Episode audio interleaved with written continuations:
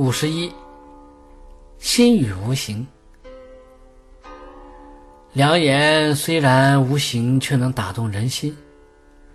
但是我们往往不懂得，无形之良言也具有如此巨大的威力。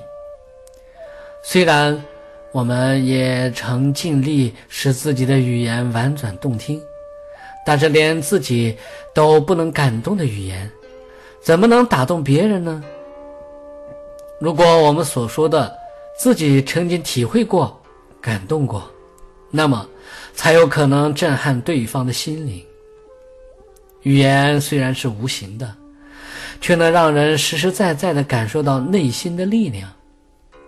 如果我们能自如的驾驭心灵之语，那么这种力量肯定会让人为之动容。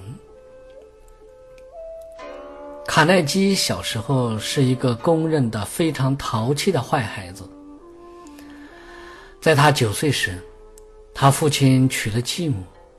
当时他们居住在维吉尼州乡下的贫苦人家，而继母则来自较好的家庭。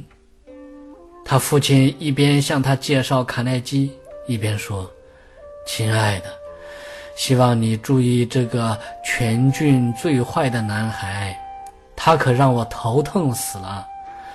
说不定会在明天早上以前就拿石头扔向你，或者做出别的什么坏事。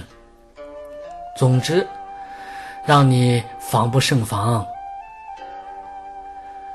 出乎卡耐基意料的是，继母微笑着走到他面前。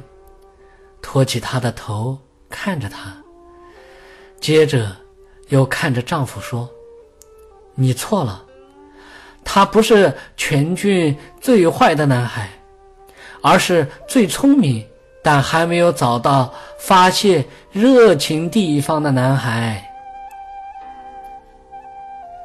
继母说的，卡耐基心里热乎乎的，眼泪几乎滚落下来。就是凭着他这一句话，他和继母开始建立友谊。也就是这句话，而成为激励他的一种动力，使他日后创造了成功的二十八项黄金法则，帮助千千万万的普通人走上成功和致富的光明大道。因为在继母来之前。没有一个人称赞过他聪明，他的父亲和邻居认定他就是个坏男孩。但是继母就只说了一句话，便改变了他的人生。世间的很多人都喜欢财、名、利，只要给予他们这些，他们就会愿意聚集到你的身边。但是有些人虽然不能在外在物质上给予别人很多惠施，也没能给予别人太多的帮助和利益，但是，却还是有很多很多的人愿意聚集在他的身边。为什么呢？因为他可以用心灵去和别人沟通，给予别人心灵智慧上的价值，远远超越了任何贵重物质的价值。他幽默而富有哲理的话语，能带给别人人生的乐趣、心灵的安慰和真实的启迪。正是他心灵拥有的诸多财富，深深地吸引着周围的人们，犹如鲜花一样，自然吸引蜜蜂，围绕在其身边。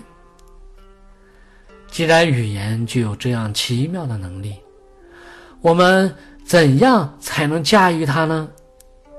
首先，应该学会观察自己的内心，自己为何而喜欢，为何而感动，然后通过别人的语言了解别人的真实想法，分析别人的各种喜恶情况，通过细致的观察，在自己和别人身上体会各种语言的作用。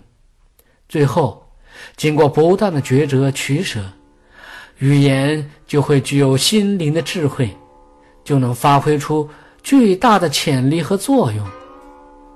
此后，我们在与他人的沟通过程中，就能处处散发出智慧的光芒，从而有利于更多身边的人。